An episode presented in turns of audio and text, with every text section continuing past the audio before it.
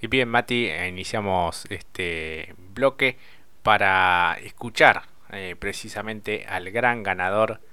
del TC en Neuquén. Hablamos de Juan Tomás Catalán Magni, piloto de Ford. El arrecifeño fue eh, el gran protagonista del fin de semana en un duelo primero con Otto Friesler, después con Julián Santero. Hubo algo de polémica, hubo roces decisiones de los comisarios deportivos, lo cierto es que ratifica todo lo bueno que viene haciendo este, allí con, su propia estructura, junto a su padre, allí con el taller en la cuna de, campeones. Así que un gran comienzo para él.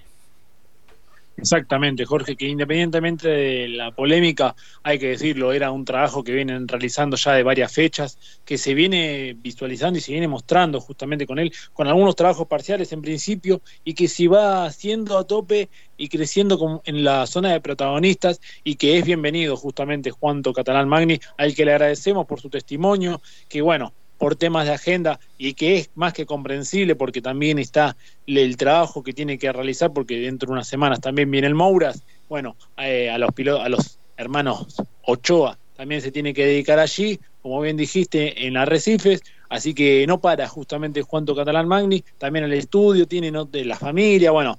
Así que agradecerle nuevamente porque no lo tuvimos aquí, pero nos acercó amablemente y respetuosamente, como siempre, un audio para ilustrar un poco lo que fue su fin de semana. Así es, así que le agradecemos a, Juanto por este testimonio. Vamos a escucharlo, seguido de ello vamos a la pausa y enseguida volvemos con más punta y taco.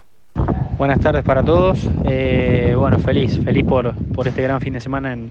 en Neuquén clasificando puesto 2, ganando la serie, ganando la final,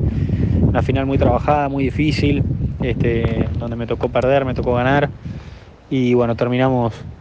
eh, ganando la final, así que estoy realmente muy feliz, agradecido con, todo mi grupo de sponsor, con todo mi equipo por, por el trabajo y bueno, ahora trabajar más que nunca para mantener el nivel.